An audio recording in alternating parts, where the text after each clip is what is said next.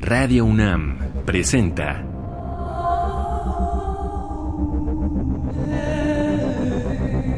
Islas Resonantes. Pensar el mundo a través del sonido.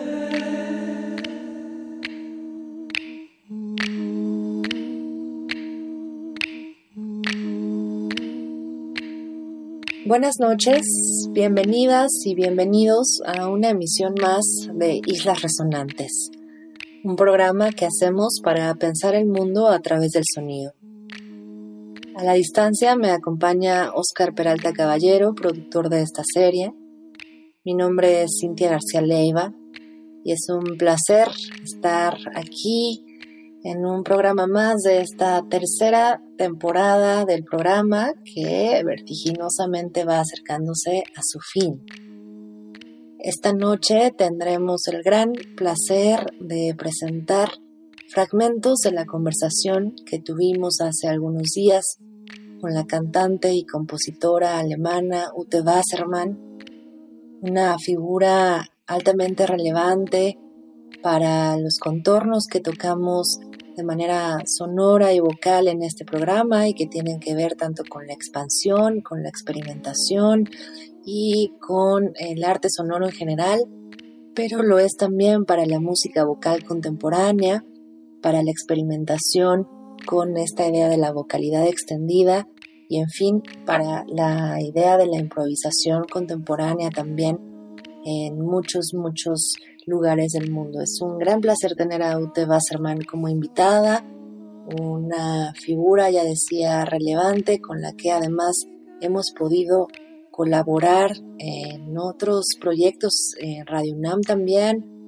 en Fonoteca Nacional, con quienes llevamos en conjunto la segunda temporada de Islas Resonantes y en proyectos de gestión en nuestra universidad. Así que es, es una invitada que regresa a la UNAM ahora de manera virtual y con quien conversamos acerca de la relación que llevará el título del programa de esta noche, que es Sonido y Dispersión. ¿Cuáles son las maneras de relacionar la capacidad de dispersión sonora, por supuesto en relación con la resonancia, con la expansión, con el desarrollo, con el contacto? Son algunos de los temas que tocaremos esta noche de la mano y de la voz de Ute Wasserman. Se quedan entonces con sonido y dispersión, están en Islas Resonantes, no se vayan.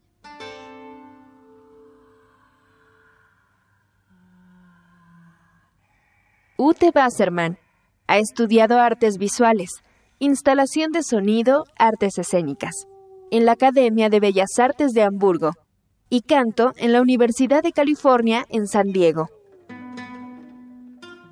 Realiza giras por el mundo como improvisadora, realiza performance, instalaciones audiovisuales de voz y composiciones para solistas y conjuntos. En el centro de su investigación se encuentra la exploración continua y sin concesiones de su voz. El canto de otro mundo de Ute Wasserman trasciende la voz humana canta sonidos escultóricos multidimensionales que oscilan entre cualidades electrónicas, animales, inorgánicas y humanas.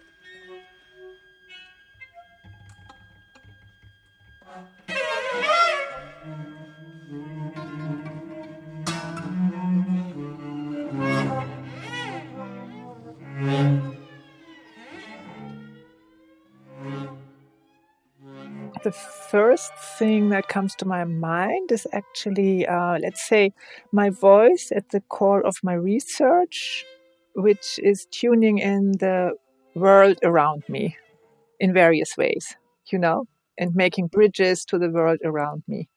Um, yeah, let's say I do uh, an ongoing exploration of my voice, you know, um, my voice as a sound instrument, which means um, I do not sing songs and words, but I shift and distort and reinvent the connections between articulation and various ways of breathing, and also projection of the vocal sounds into the space.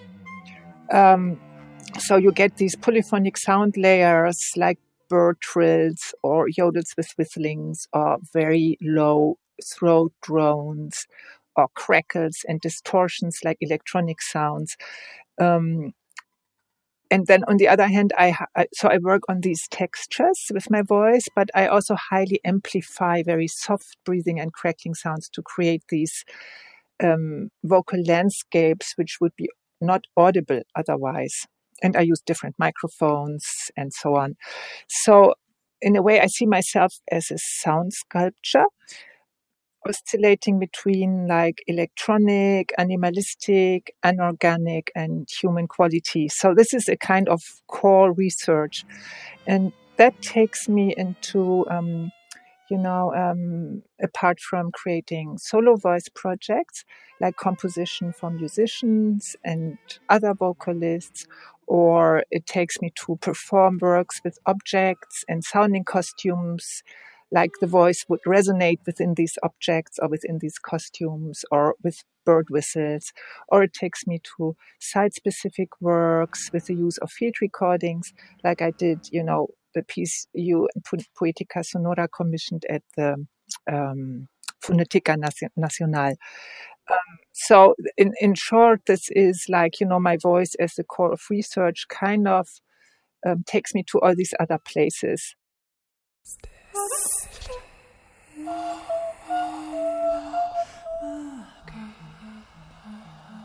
Escuchamos en este primer bloque nuestra conversación en torno a las relaciones sobre sonido y dispersión con la cantante alemana Ute Wassermann, un primer acercamiento que hace ella a modo de reflexión y que por supuesto como lo ocupa a su tarea regular y a su tarea principal como compositora y como vocalista, pues es el tema de la voz.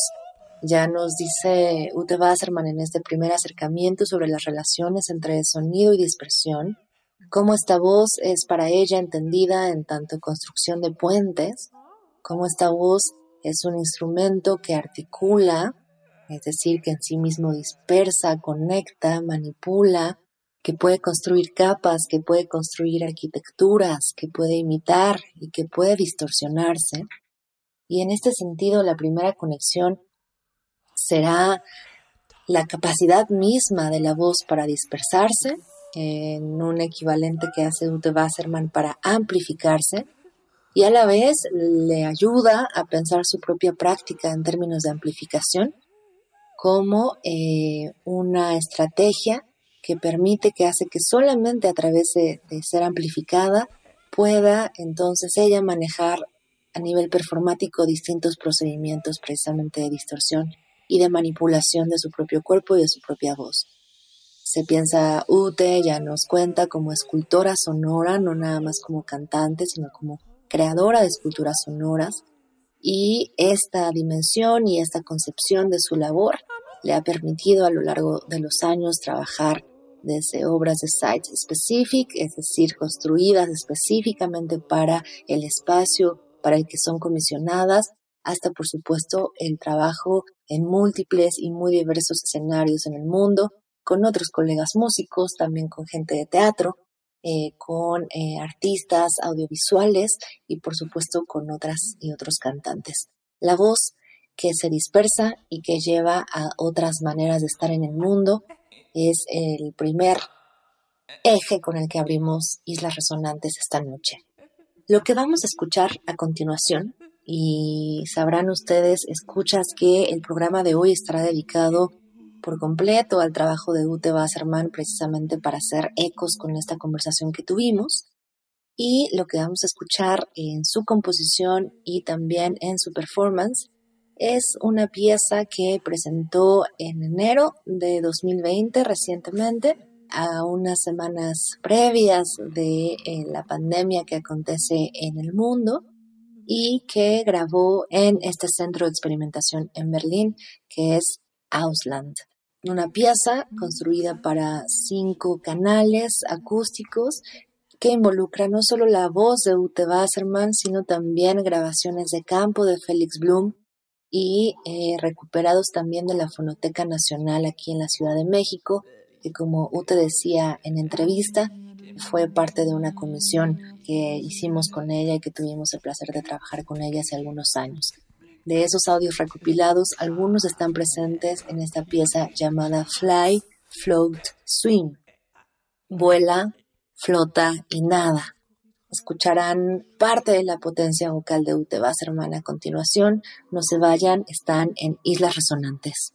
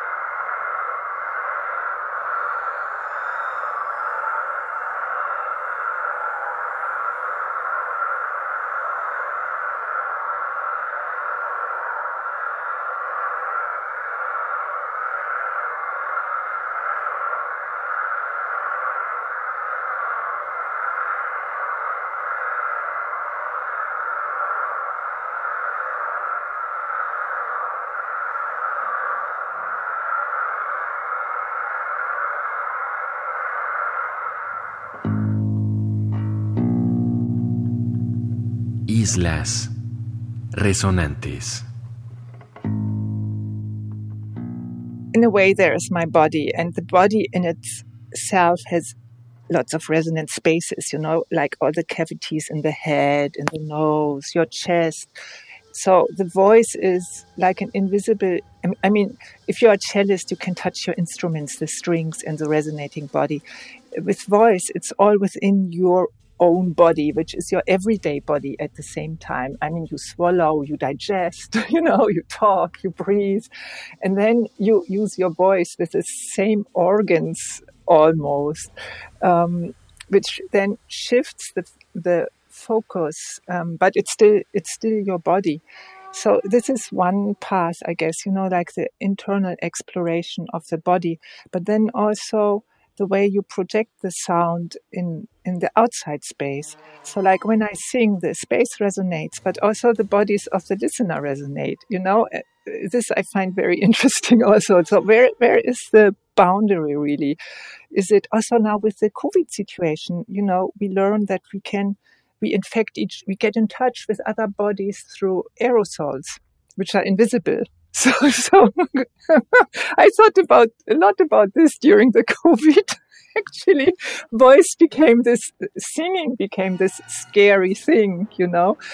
Um, and uh, so, yeah, when I use um, the extensions for my voice, like objects or um, bird whistles or um, I did a kind of corona related piece with paper bags recently. So when I use these objects, I, I kind of um, put another layer between my body and the space. So the voice manifests itself in an object. It can, you know, make the object suddenly suddenly kind of discover the inner life of a uh, of a sound object. Uh, like when I sing um, with these paper bags um, in my um, breathing piece, uh, which I recently composed.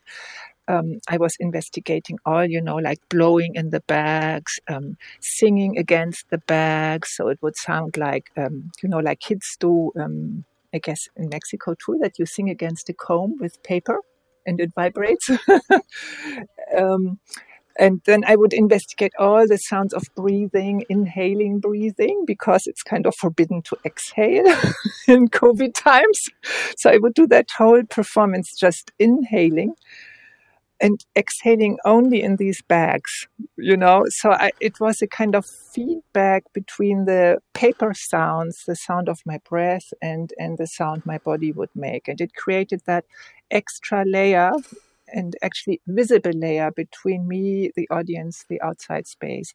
So um, also, yeah, when I use bird whistles or like these uh, costumes with speakers, um, it's in a way the same thing. It creates an, an extra layer um, or threshold um, where the voice makes contact with the world. And yeah, with every work, I kind of negotiate that threshold. You know, it can be very close to my physical body, or it can be more extended in space.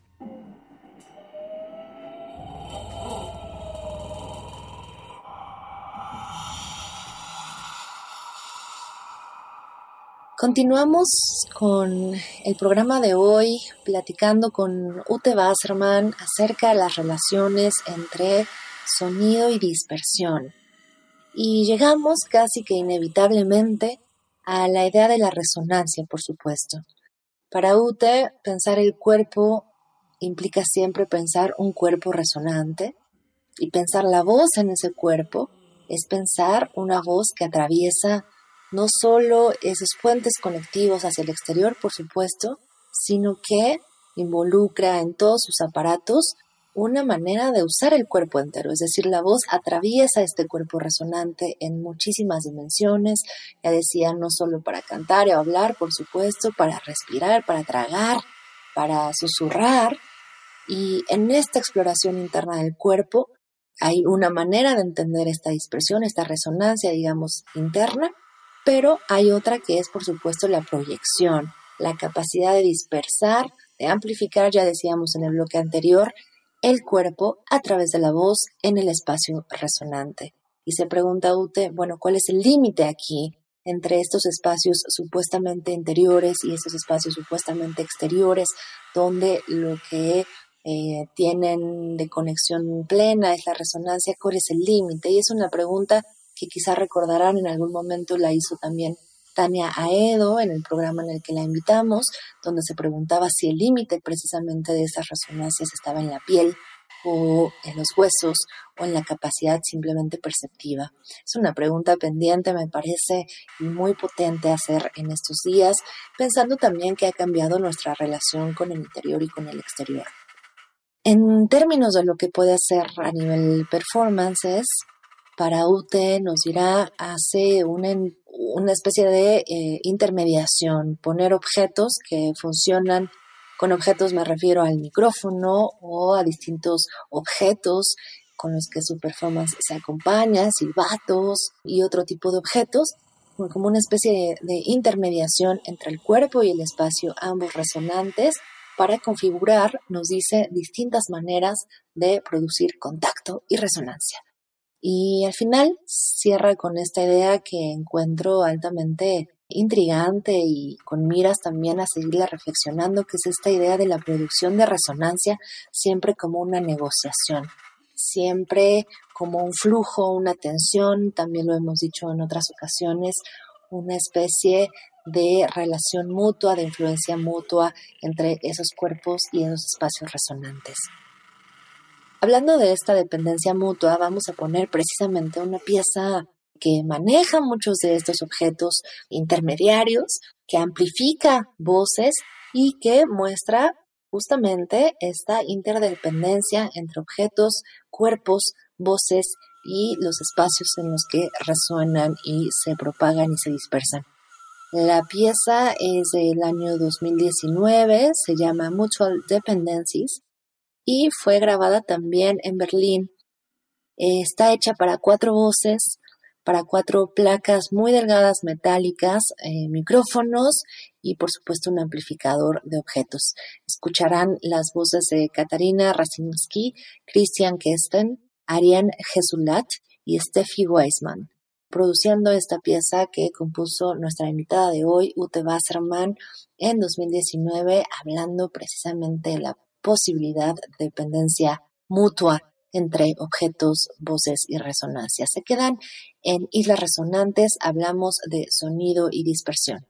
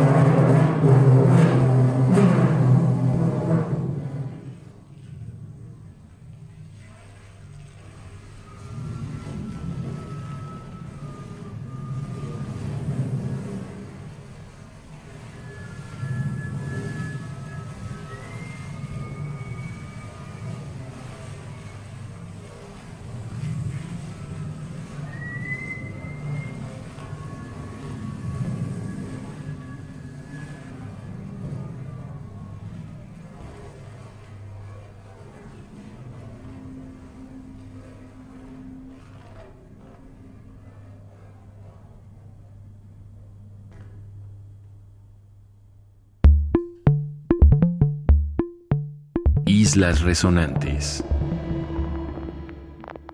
Um, yeah, um, let's see.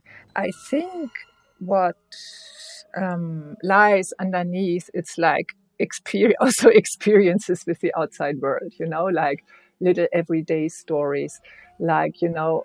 I would sing doing the dishes, and then suddenly I hear a strange sound. I don't know what is this, and then I realize it's plates clinking in the cupboard. You know, with my voice, which make a very strange distortion. Or I sing, and I, I had an avocado plant in my room, and and the leaves would start to move, you know, or or like walks I um, took with my father um, in the woods, and he would imitate the birds whistling, and the birds would would answer. So having that resonance with um, the outside world. Actually, these childhood memories are very important. I think you know being in the nature, and yeah, it is maybe yeah, maybe imitating, but maybe more like, um, uh, um, wait, what is the word? Inhabiting a space or, or um, turning into a different being. You know, you know what I mean? That's slightly different from imitating. Is more impers- becoming a persona or um, yeah, embodying exactly. Um, so um, and also the feeling that there is that's why I, I, think my work is not about expressing emotions, you know, because it's more that feeling that I'm part of something that is bigger than myself, um, which you can call nature or or a force that drives you, a kind of survival thing. So. Um, and uh, with voice, um, yeah. Also, one story I, I had um, as a young person that, you know, I would lie in bed and suddenly I would hear these weird kind of hollow sounds. And I had no idea where this came from. It was kind of in my head. And then I realized I was doing very tiny sighs, like ah, before I was falling asleep. And the springs of the mattress would amplify it. you know? so it's like these weird little uh, story, everyday stories that connect you as a human being to, yeah, to the world around you, which I find very inspiring or also like a, almost, you know, existential experience in a way because you are part of something bigger.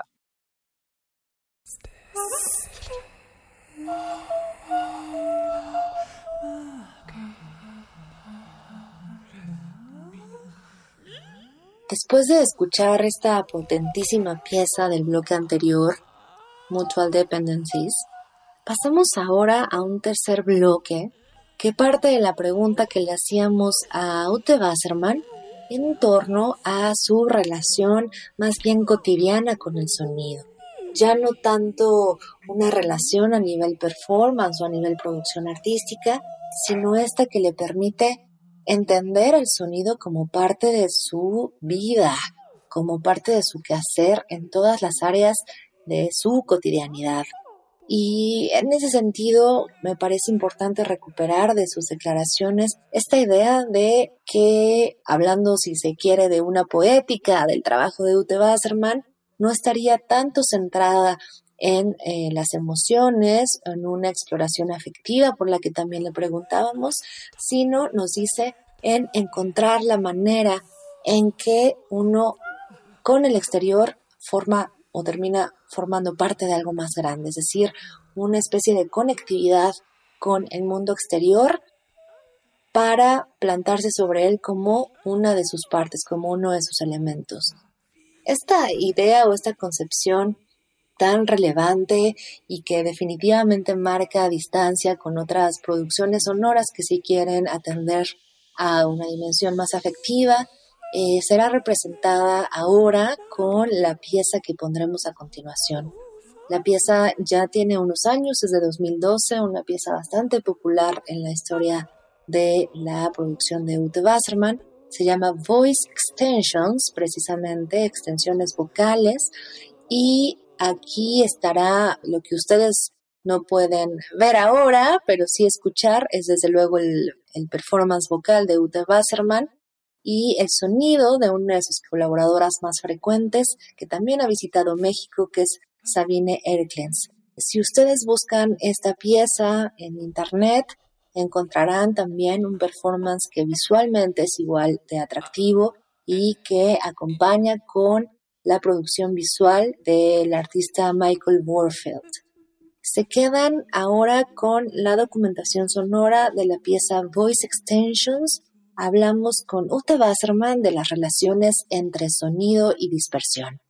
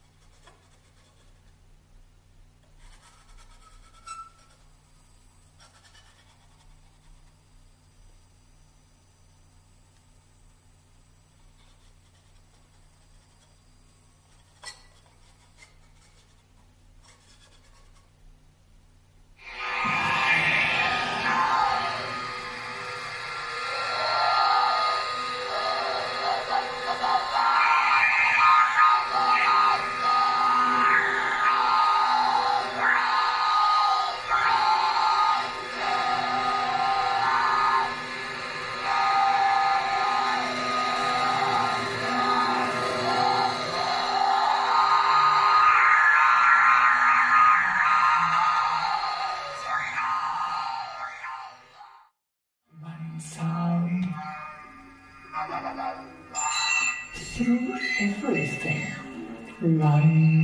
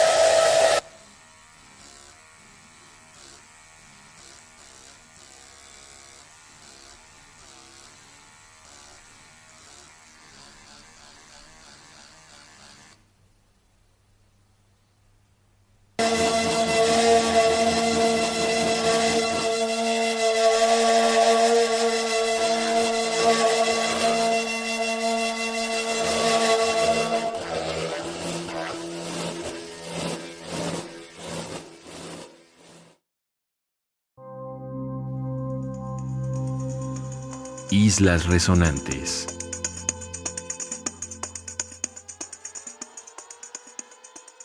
One experience is this uh, sound of nature, which I just uh, talked about, you know, and my parents, my dad, my father was working uh, a year in the U- US in, in Mississippi when I was seven. So we, we stayed a year in the US and my parents were traveling the whole nature with us, also to, to Mexico actually.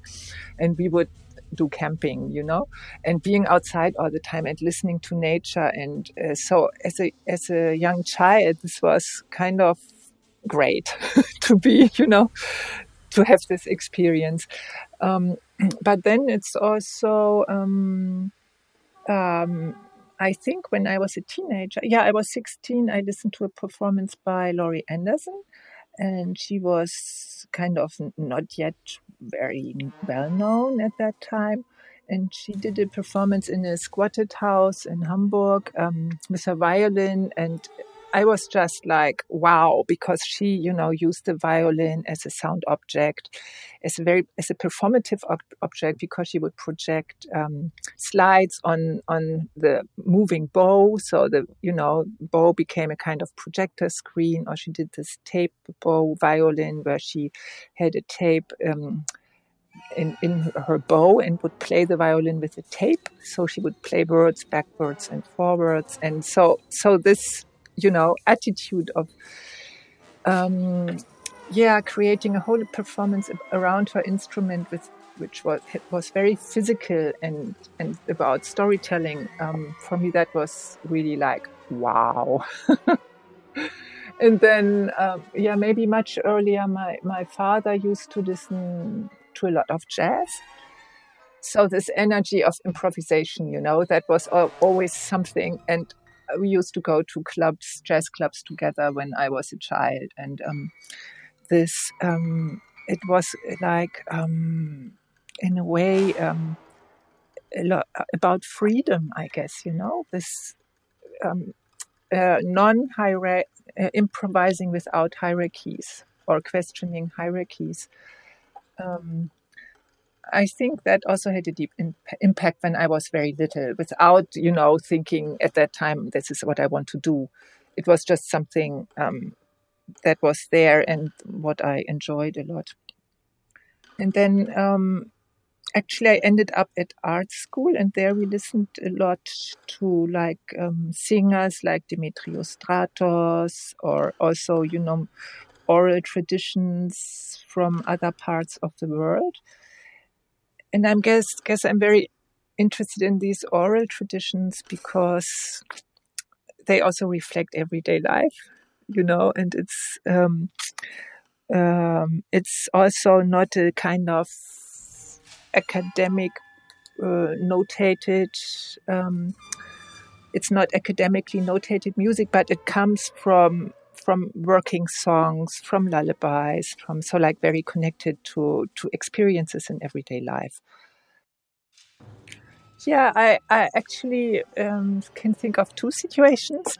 One was in a museum. It's uh, called Albertinum in Dresden, and they have a they have a room with uh, sculpt, sculptures from um, antique, like like um, how you say, uh, old Greece. You know, Greek sculptures from antique times and it's like a marble room. And I did a voice performance there, and it had a reverb of uh, I think almost 20 seconds, and I could sing, and the sound would stay, and I could, could create layers on top, on top of top, or I could also make explosions, like really break the sounds, you know.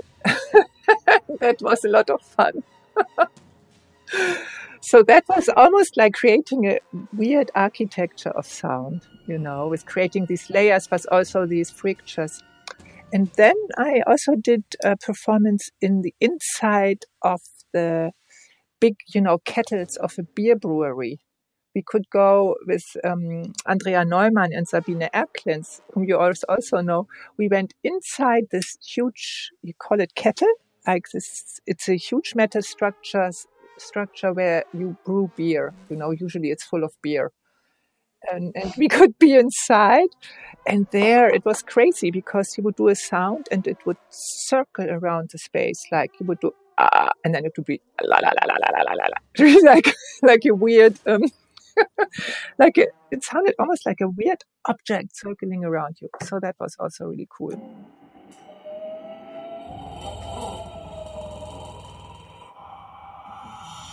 Seguimos con este cuarto y último bloque del programa riquísimo que tenemos esta noche, titulado Sonido y Dispersión, en una entrevista con Ute Wasserman.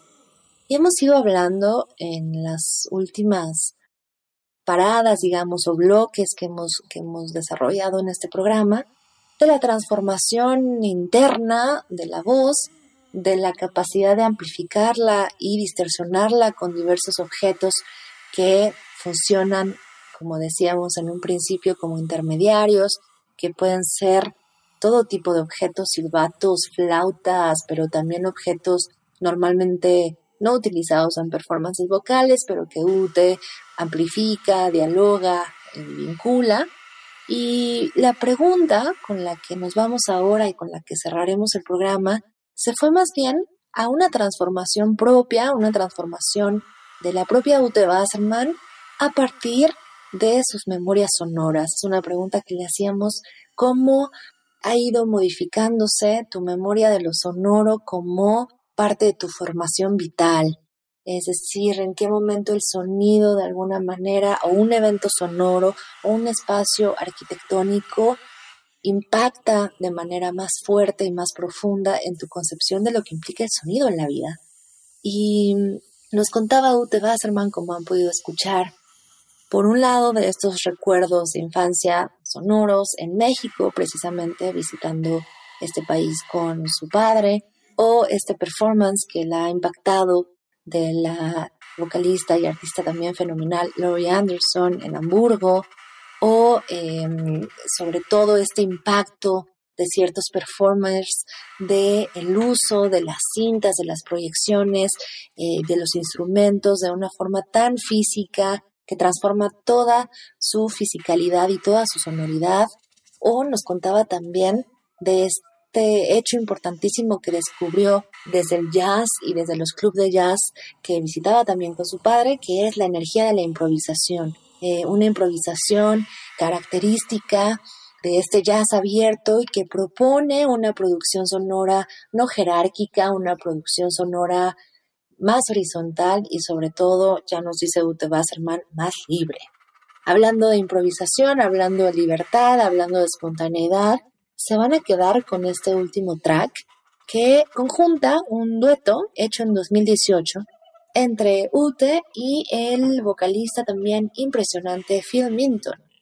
Esto fue realizado, este dueto de improvisación, en 2018 para el Festival de Música Improvisada Le Mans.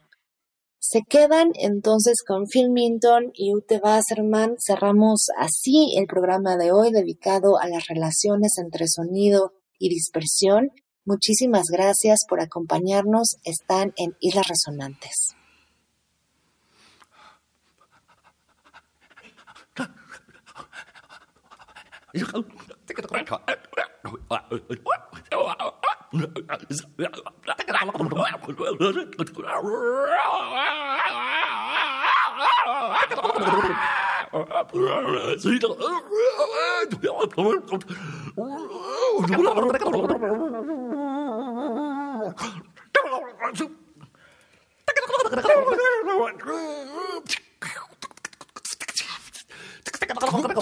Oh,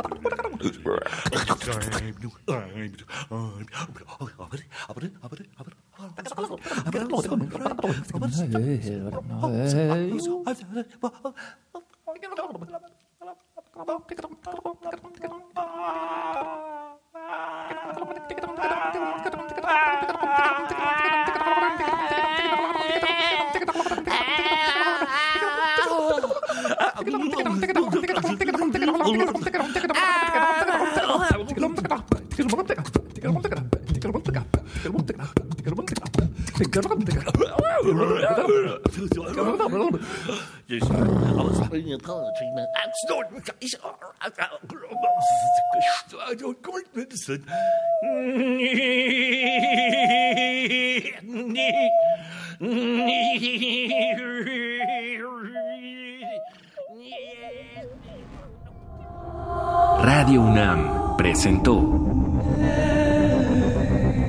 Islas Resonantes. Pensar el mundo a través del sonido.